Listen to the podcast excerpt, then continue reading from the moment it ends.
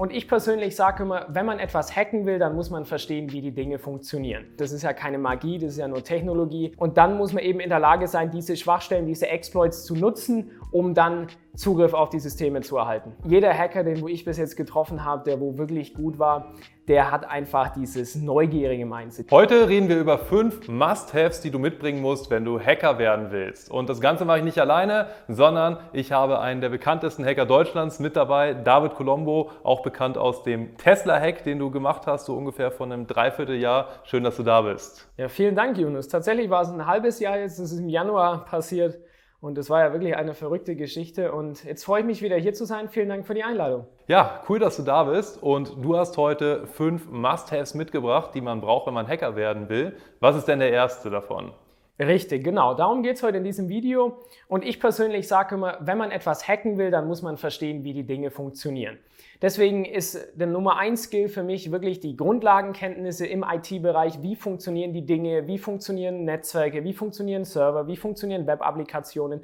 Damit man da einfach den Einblick hat, wie die Dinge funktionieren und wo dann dementsprechend auch Schwachstellen auftreten können. Okay, das heißt, du solltest schon mal dein eigenes Programm geschrieben haben. Du solltest das auch schon mal versucht haben, das Ganze zu veröffentlichen. Du solltest verstehen, wie funktioniert eigentlich so ein Webserver? Wie kommuniziere ich mit einem Webserver? Was läuft da im Hintergrund? Wie ist so die die Architektur aufgebaut und am besten auch schon mal so ein paar andere Programme angeguckt haben, oder? Genau richtig, Yunus. Da hast du vollkommen recht. Genau das sind die wichtigen Punkte, die wo man sich da anschauen muss, damit man eben, wenn man dann mal eine Google-Suche durchführt, damit man dann auch versteht, was passiert denn da im Hintergrund. Das ist ja keine Magie, das ist ja nur Technologie. Und wenn man dann diese ganzen Prozesse verstehen kann, was läuft denn da auf der Netzwerkseite, was läuft denn da auf der Backend-Seite, was passiert denn da alles im Hintergrund, dann ist man auch in der Lage zu verstehen, wo denn da die Schwachstellen und die Probleme auftreten können, wo denn da eventuell Wege in die Systeme sind.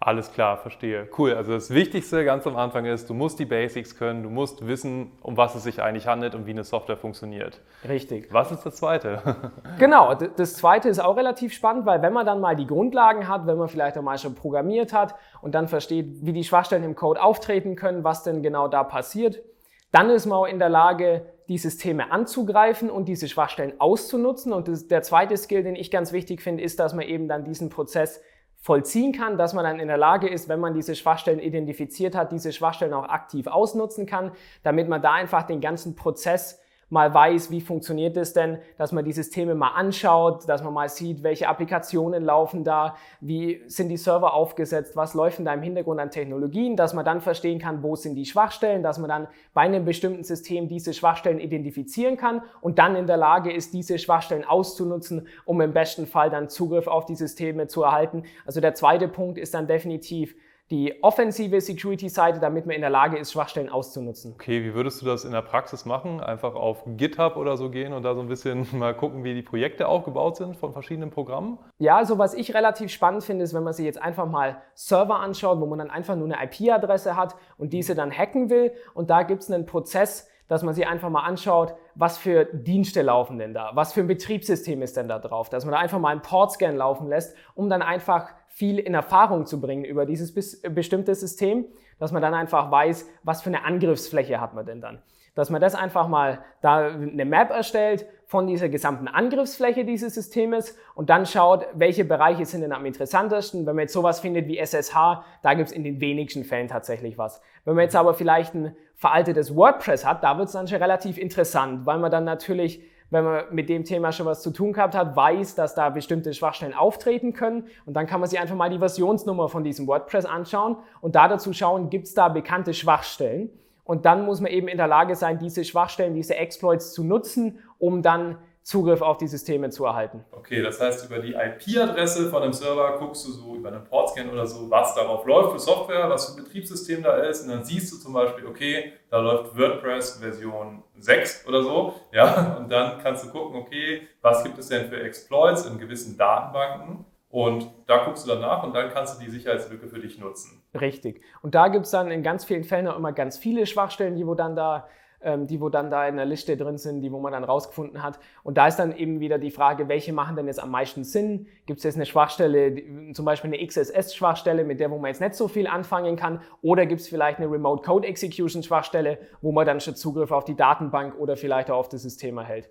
Und dann, wenn man auf dem System drauf ist, muss man natürlich auch die nächsten weiteren Schritte machen. Da muss man vielleicht Local Privilege Escalation vollziehen, damit man dann noch mehr Nutzerrechte erhält. Und so geht der ganze Prozess dann weiter. Ja, spannend. Okay, das war das Zweite. Was ist der dritte Tipp, den du mitgebracht hast oder der dritte Skill? Richtig, genau. Da bleiben wir eigentlich gleich in der Linie drin, weil wenn man einmal versteht, wie die Dinge funktionieren, dann in der Lage ist, Schwachstellen auszunutzen, um die Dinge anzugreifen, dann weiß man natürlich genau, welche Wege Hacker nutzen und wie die Hacker denken, um Zugriff auf Systeme zu erhalten. Und dann kann man im dritten Schritt, das ist auch ein ganz wichtiges Skillset, verschiedene Sicherheitsmaßnahmen implementieren, um eben genau diese Schwachstellen zu schließen, um diese Wege, die Hacker benutzen, zu verhindern. Also der dritte Punkt, den wo ich ganz klar empfehlen würde, dass man sich eben auch mit der defensiven Seite auseinandersetzt, damit man dann verstehen kann, wie schütze ich die Systeme jetzt gegen diese Angriffe, die wo Hacker tatsächlich ausführen in der Praxis? Weil heutzutage kann man nicht mehr einfach nur eine teure Firewall kaufen und dann ist alles erledigt.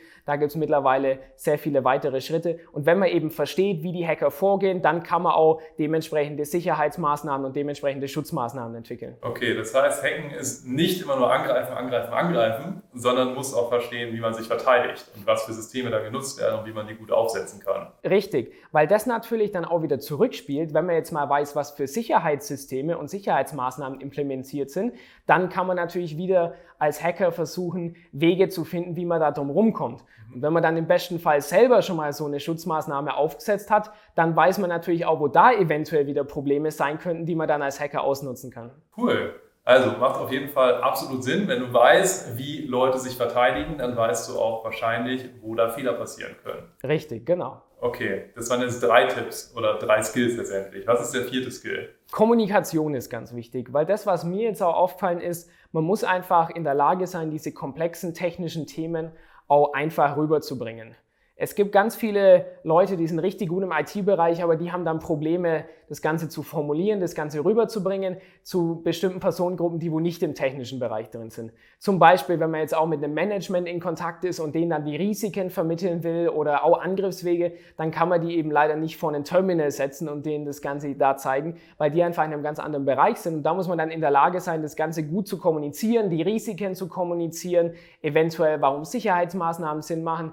Und das ist relativ wichtig, dass man den Skill gut besitzt, damit man dann, egal in welchem Unternehmen man ist, auch mit den ganzen anderen Stakeholdern zusammenarbeiten kann, um eben das Thema IT-Sicherheit anzugehen. Und ganz wichtig war es bei mir jetzt auch, im Rahmen der Tesla-Geschichte, damit diese IT-Sicherheitsforschung, als ich die dann veröffentlicht habe, auch dementsprechend Spaß macht, zu lesen, sich da einzuarbeiten, anstatt dass es einfach nur ein relativ trockenes Write-up ist. Und deswegen finde ich, dass Kommunikation hier definitiv in der Liste mit drin sein muss. Ja, ich habe gerade die ganze Zeit im Hintergrund schon an deine Tesla-Präsentation gedacht. Die hast du uns ja eben auch gezeigt. Und da ist halt auch so, dass du nicht einfach nur das Terminal zeigst und was für Befehle du da eingegeben hast. Das könnte wahrscheinlich kaum jemand relaten und die meisten würden abschalten, sondern auf jeder Slide waren eigentlich Fotos dabei von irgendwelchen Autounfällen oder, oder Sachen, die passieren können, von Risiken und Dingen, die schiefgehen können und Rechtfertigung, warum überhaupt Cybersecurity heutzutage so wichtig ist und was wir für Probleme haben, wenn wir da nicht dran denken würden. Richtig, genau. Und das war eben auch das Ziel in der Präsentation, dass man sich zum einen mal die technische Seite anschaut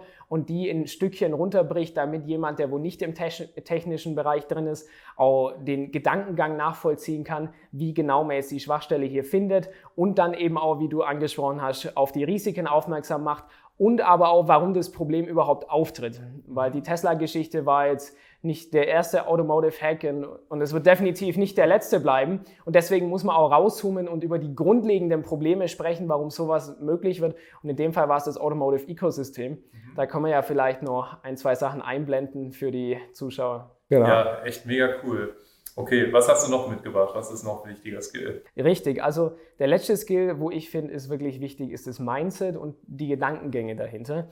Und das Hacker-Mindset ist wirklich relativ einzigartig, weil meiner Meinung nach jeder Hacker, den wo ich bis jetzt getroffen habe, der wo wirklich gut war, der hat einfach dieses neugierige Mindset. Die wollen sich alles anschauen, die wollen viel ausprobieren. Und so kam es ja letztendlich auch zu dem Tesla-Hack. Ich wollte eigentlich, ich hätte eigentlich gar nicht gedacht, dass ich da jetzt eine Schwachstelle finde. Ich wollte im ersten ich war einfach sehr neugierig und wollte im ersten Schritt einfach mal verstehen, wie funktioniert das, was ich hier gefunden habe. Und da kam ich dann auf die Schwachstelle. Also man muss als Hacker wirklich einfach viel ausprobieren, viel anschauen, dass man dann, wenn man auf einer Website ist, auf bestimmte Sachen draufschaut, vielleicht einfach mal just for fun in Quellcode reinschaut, weil da kann es dann locker mal sein, dass man sieht, dass hier jetzt die WordPress-Version relativ, ja, relativ veraltet also ist. Ich kann das schon fühlen, weil bei mir ist es auch so, wenn ich mir eine Internetseite angucke und ein Texteingabefeld sehe, ich versuche einfach immer mal HTML-Code einzugeben geben, mal gucken, was passiert. Und ich gucke mir immer mal so ein bisschen im Quellcode an, okay, was nutzen die denn für ein Framework da? Nutzen die jetzt React oder nutzen die Angular? Oder ich gebe mal slash wp-admin in die URL ein, um einfach mal zu gucken, ob das WordPress ist.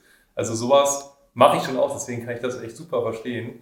Das heißt, ein Hacker nutzt nicht einfach nur eine Internetplattform, zum Beispiel zum Einkaufen oder sowas, sondern man guckt eigentlich immer so, was ist denn möglich? Was steht da im Quellcode? Was kann ich noch machen, wofür die Plattform vielleicht nicht vorgesehen ist? Richtig, das ist korrekt. Und da gibt es eben, wie du auch schon erwähnt hast, bei dir ist es ähnlich, wenn man sich mal andere Videos von dir anschaut, da gibt es ja einige wirklich sehr gute, dann kann man den Gedankengang auch nachvollziehen. Und so werden relativ viele Schwachstellen gefunden.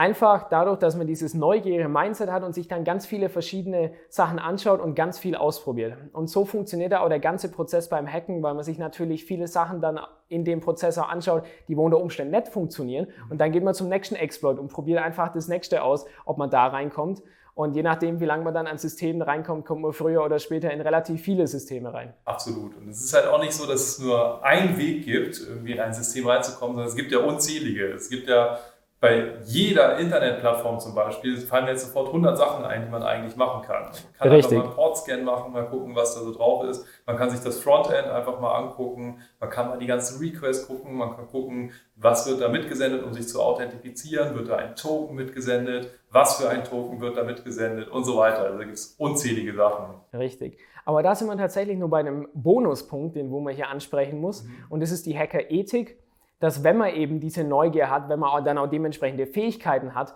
um Systeme anzugreifen und da dementsprechende Schwachstellen auszunutzen, dass man das Ganze eben ethisch macht, dass man hier jetzt nicht bei irgendwelchen anderen Plattformen, wo man keine Autorisierung hat, einfach drauf losgeht und mit einem ja, bösen Mindset kann man schon fast sagen, dann hier versucht, Systeme anzugreifen, sondern man braucht eben dieses ethische Mindset, dass man Systeme sich nur anschaut, um Schwachstellen zu finden, um die dann zu melden, falls man auf Schwachstellen stößt und dass man keine Systeme angreift, wo man eigentlich nicht ja, das, das Ganze tun sollte. Das ist So wichtig, genau. Also bloß kein Mist bauen, man landet da in Teufelsküche mit und das ist einfach auch nicht cool. Deswegen immer ethisch hacken. Ja, deswegen, ich weiß nicht, wie das bei dir ist auf Instagram. Ähm, an dieser Stelle auch mal Pitch, ähm, folgt unbedingt David bei Instagram, das verlinken wir auch hier unter dem Video. Und bei mir ist es so, obwohl ich ja hauptsächlich Programmier-Content mache und nur ab und zu mal so ein Hacker-Video, kriege ich jeden Tag Anfragen, wo halt Leute schreiben, hey, kannst du das Instagram von meiner Ex-Freundin hacken oder sowas?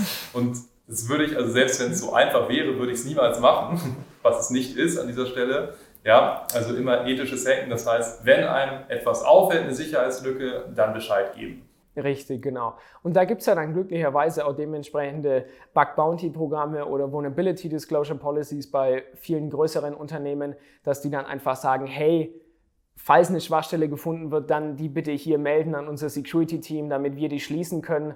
Und dann gibt es auch dementsprechend keine rechtlichen Folgen. Aber ansonsten, falls man jetzt andere Systeme angreift, die wo so, so, eine Klausel nicht haben, dann muss man ganz klar dazu sagen, dass Hacking eben auch illegal ist. Da gibt es aber ein paar schöne Plattformen, wo man das einfach mal ausprobieren kann, sowas wie Hack the Box oder wie ja Yunus schon mal gezeigt hat, hier den Always Choose Shop. Da kann man dann einfach mal seine Skills ausprobieren und schauen, wie viel man dann machen kann. Absolut, genau. Also zum Testen sind solche Seiten super. Ich habe auch mal so ein Video gemacht, das heißt, hacke diese Seite, wo ich selber so eine billige HTML-Seite gebaut habe, wo man halt alles mitmachen kann eigentlich. Richtig. Und jetzt weiß ich natürlich nicht, ob das Video zu dem Zeitpunkt schon veröffentlicht ist, aber wir haben ja auch noch eins aufgenommen letztes Mal, wo ich da war, wo man dann Passwörter einer bestimmten Webseite auslesen kann. Ich denke, das wird dann schon veröffentlicht sein zu dem Zeitpunkt. Sehr gut. Dann unbedingt die anderen Videos anschauen. Da ist relativ viel inhaltlich sehr guter Content dabei um sich im Thema Cybersecurity weiterzubilden. Absolut, da haben wir noch mit Wireshark und so rumgespielt. Oder? Richtig, genau. genau, also wenn ihr es noch nicht gesehen habt, unbedingt dieses Video auch nochmal angucken. Das lohnt sich extrem, weil da zeigen wir, oder zeigst du eigentlich in der Praxis mal, was so möglich ist. Richtig. Und da kann man jetzt nur erwähnen, dass eben Tools nicht ein, äh, Tools machen einen nicht zum guten Hacker. Das muss man ganz klar sagen. Tools können natürlich den Prozess, den wo man durchläuft, wenn man Systeme hacken will, definitiv unterstützen, dementsprechende Sachen schneller machen. Aber es geht wirklich ums Mindset und um das Denken, dass man versteht, wie Dinge funktionieren, dass man dann verschiedene Schwachstellen erkennen kann und dann diese Schwachstellen dementsprechend ausnutzen. Absolut. Deswegen ist auch wichtig, es gibt keine Anleitung zum Hacken. Es gibt vielleicht ein paar Methoden, die man immer wieder verwendet. Es gibt so ein paar typische Sachen, die man immer macht. Man macht immer einen Portscan, man guckt sich immer an, was für ein Authentifizierungsverfahren genutzt wird und so. Aber es gibt nicht die Anleitung. Erst mach das, dann mach das, dann mach das und dann hast du Instagram gehackt. So funktioniert das nicht. Richtig, genau.